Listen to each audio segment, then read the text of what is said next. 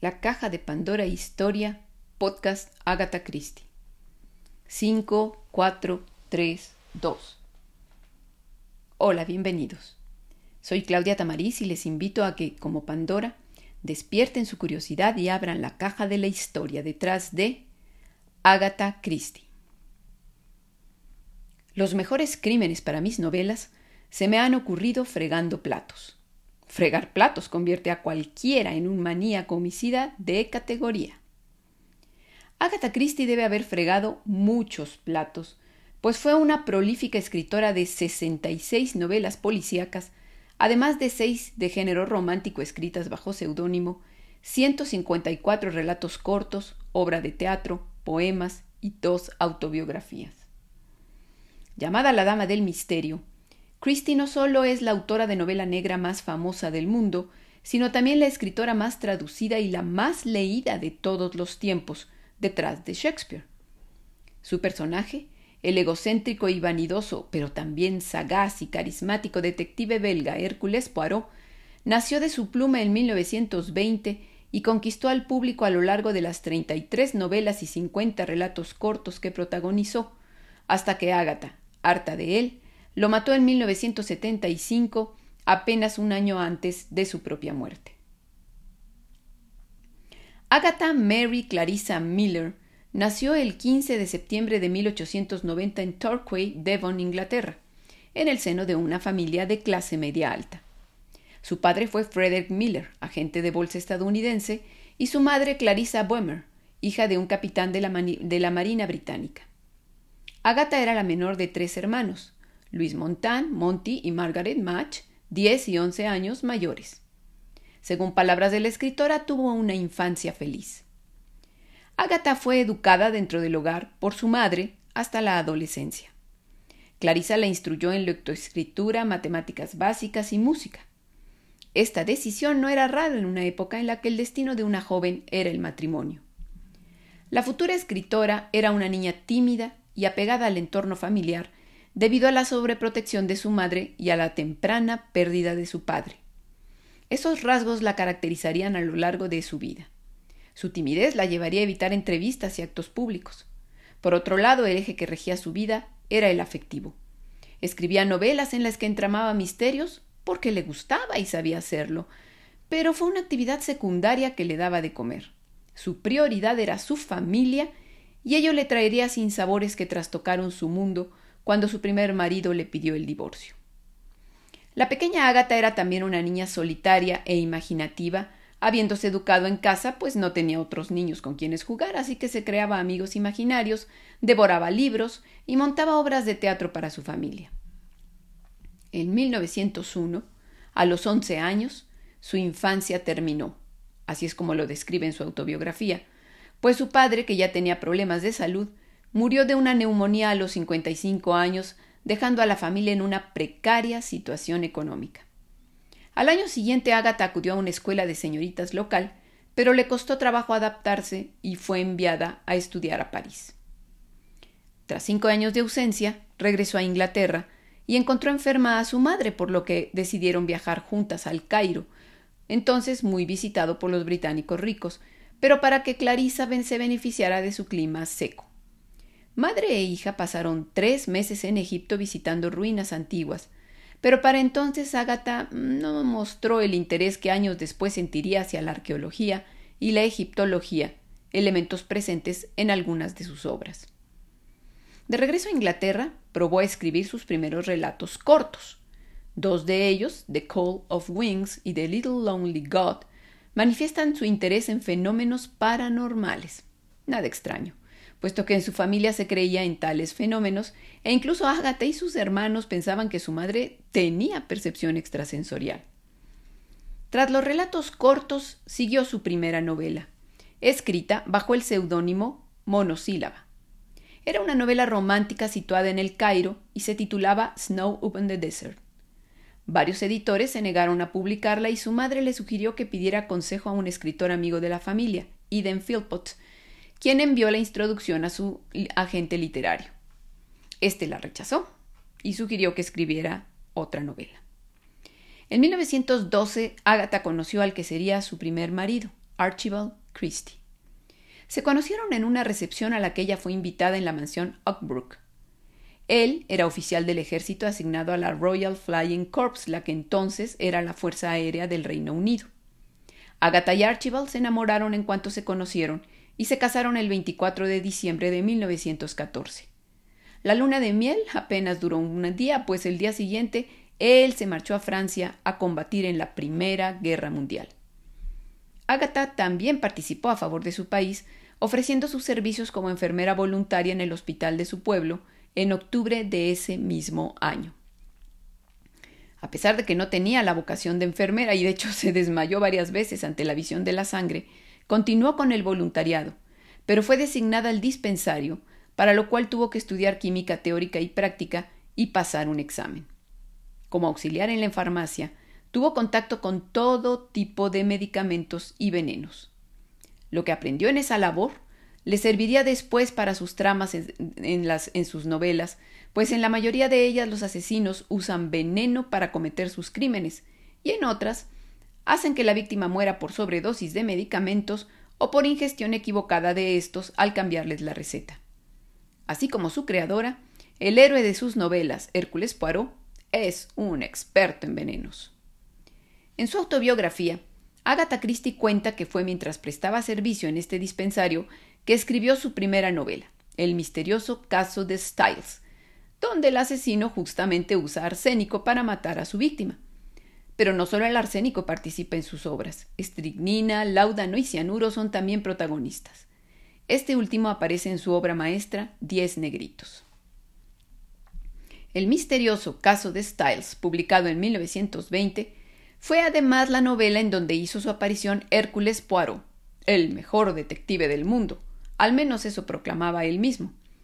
El investigador belga, quien con su poco más de unos sesenta metros de estatura, su cabeza en forma de huevo, su pulcritud extrema y su engominado bigotito, pero también con una extraordinaria inteligencia y conocimiento de la naturaleza humana, protagonizará más de treinta tramas detectivescas, colaborando con Scotland Yard para resolver casos, o lo hará mientras visita lugares exóticos a donde invariablemente lo persigue el crimen, como en las famosas Muerte en el Nilo o Asesinato en el Expreso Oriente. Al terminar la guerra, los Christie se instalaron en Londres y en 1919 nació su hija Roslyn. Al parecer fueron años felices en los que viajaron por el mundo, Archibald empezó a trabajar como financiero y Agatha escribía y publicaba novelas, conquistando poco a poco al público con el género detectivesco. En 1924 se mudaron a una casa en el campo a la que bautizaron Styles, en honor a la primera novela de Agatha. Pero ahí empezaron los problemas maritales. La pareja se distanció, dedicado cada una, cada uno a sus actividades. En 1926 llegó la crisis. Ese año fue profesionalmente de éxito para la escritora, pues le llegó la fama tras la publicación de una de sus mejores novelas, El asesinato de Roger Ackroyd. Pero los aplausos y los reflectores no le interesaban a la tímida Ágata. En cambio, su existencia se centraba en su familia y en el ámbito afectivo. Por ello, ese fue un año terrible para ella. El primer golpe llegó en la primavera con la muerte de su madre, a quien estaba muy unida. Ágata no supo asumirlo. Se deprimió. Empezó a perder el apetito, casi no comía y tampoco dormía. A los pocos meses Archibald le pidió el divorcio pues se había enamorado de otra mujer, Nancy Neal. Ella se negó a concedérselo por su hija y por motivos religiosos, y él empezó a presionarla. El 3 de diciembre estalló la situación. El matrimonio tuvo una fuerte discusión y él se fue de la casa a refugiarse con su amante el fin de semana. Por la noche, Ágata salió con su coche y no regresó. Al día siguiente hallaron el vehículo en un paraje rural a 20 kilómetros de su casa. Se encontraba fuera de la carretera, entre la hierba, en una pendiente. Según reportaba el diario The Times, parecía que lo habían dejado rodar desde lo alto de la colina cuesta abajo sin frenos. En el interior estaba su abrigo de piel y otras pertenencias. Su desaparición causó un revuelo nacional, la reina del crimen desaparecida. 500 policías se destinaron para la búsqueda de la ya afamada escritora de 36 años y a ellos se sumaron hasta dos mil voluntarios civiles. Incluso Arthur Conan Doyle, el autor de Sherlock Holmes, el personaje que inspiró a Hércules Poirot, se involucró en la búsqueda. Las únicas pistas, además del auto, eran una nota que Agatha dejó a su secretaria para que cancelara un viaje que tenía previsto ese fin de semana con su marido y en donde le decía que se iba a dar una vuelta, y una carta enviada por la desaparecida desde Londres para su cuñado, en la que le decía que se dirigía a un balneario en el norte. Pero las pistas no llevaron a nada a la policía. Ante el hecho, Archibald comentó públicamente, con una frialdad muy sospechosa, que solo había tres explicaciones posibles desaparición voluntaria, pérdida de memoria o suicidio. En vista de que sus conocidos testificaron que esos días estaba muy deprimida, se empezó a pensar en esta última posibilidad. Aunque no faltó quien sospechó que su marido la había asesinado o que se trataba de un ardid publicitario para promocionar sus libros. El 14 de diciembre hubo un reporte a la policía de que Agatha Christie había sido vista en un balneario de lujo, el Hydropathic Hotel en Harrogate, en el norte del país. De inmediato su marido y tras él su hermana y su cuñado fueron a buscarla. Efectivamente, la escritora estaba ahí, viva, y al, y al aparecer despreocupada y feliz. Y así era. Había llegado al balneario poco después de su desaparición y se había registrado como Teresa Neal, el apellido del amante de su marido. Una viuda recién llegada de Sudáfrica, que al igual que todo el país había seguido con interés el caso de la desaparición de la dama del misterio. Nada, nadie reconoció en la señora Neal a la afamada escritora, o al menos no les pareció relevante el parecido, hasta que dos músicos del hotel decidieron que era ella y dieron el reporte.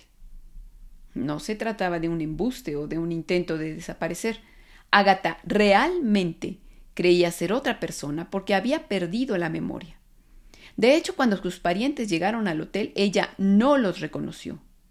Tuvieron que pedir ayuda profesional y dos médicos certificaron que padecía una pérdida de memoria genuina y que había borrado tres años de su vida. De hecho, necesitó terapia con hipnosis para devolverle la conciencia de su verdadera identidad. Ese año había sido muy estresante para su carácter emocionalmente frágil. La presión de la fama, la muerte de su madre y la infidelidad de su esposo fueron demoledoras para ella. Habiendo sido educada entre algodones, no había sabido enfrentar tales eventos y la crisis nerviosa la llevó a una pérdida de memoria y a la adopción de otra identidad como formas de escape. En 1928, la misma escritora dio una explicación de lo ocurrido en una larga crónica en el diario Daily Mail. Y años más tarde, escribió bajo el seudónimo de Mary Westmacott una novela, El retrato inacabado, en la que se reflejó en el personaje de Celia y a través de ella narró su experiencia. El caso es que sí trató de acabar con su vida al dejar ir el carro por la pendiente sin meter el freno, esperando que se despeñara. Pero solo se salió del camino y quedó atrapado entre los arbustos. Entonces Ágata salió del auto y vagó sin rumbo fijo hasta llegar a la estación del tren y dirigirse a Londres, desde donde envió la carta a su cuñado.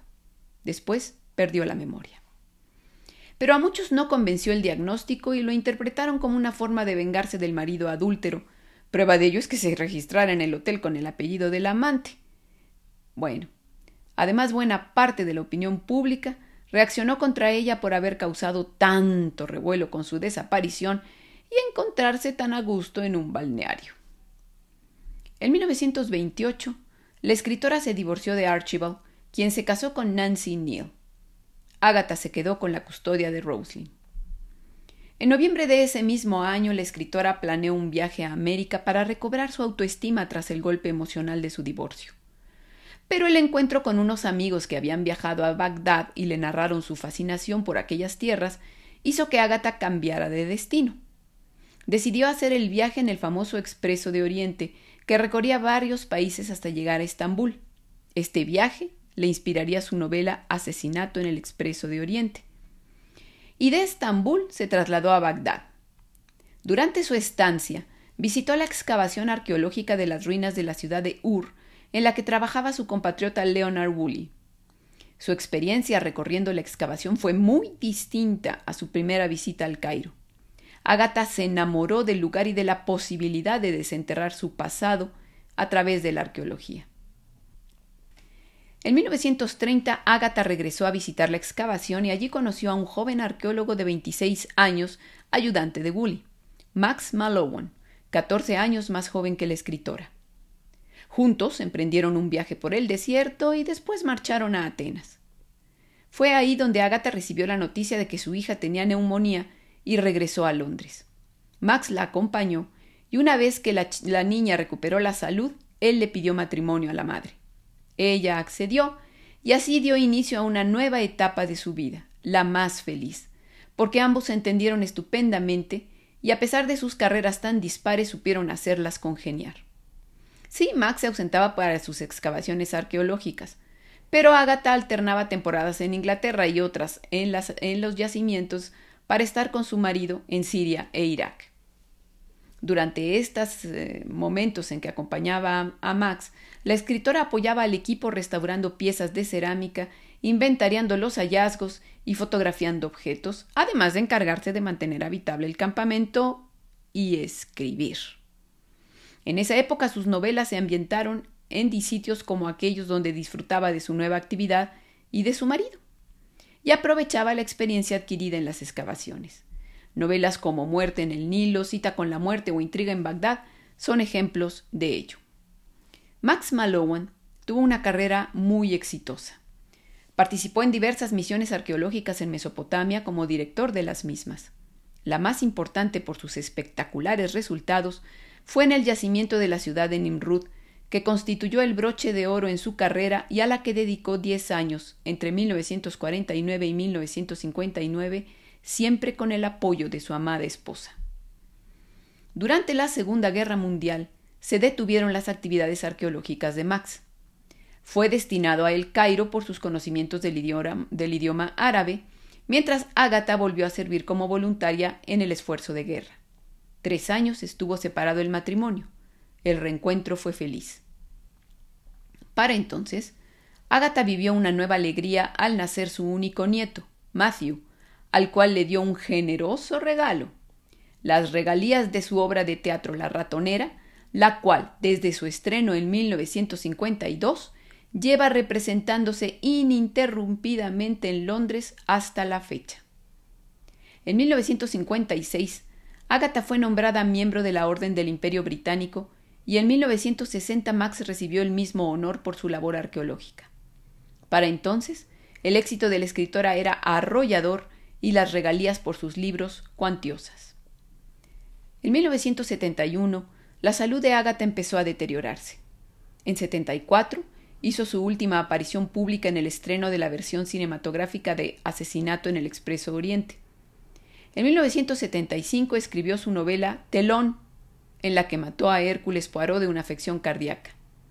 Un año después, el 12 de enero de 1976, su creadora también murió a los 85 años.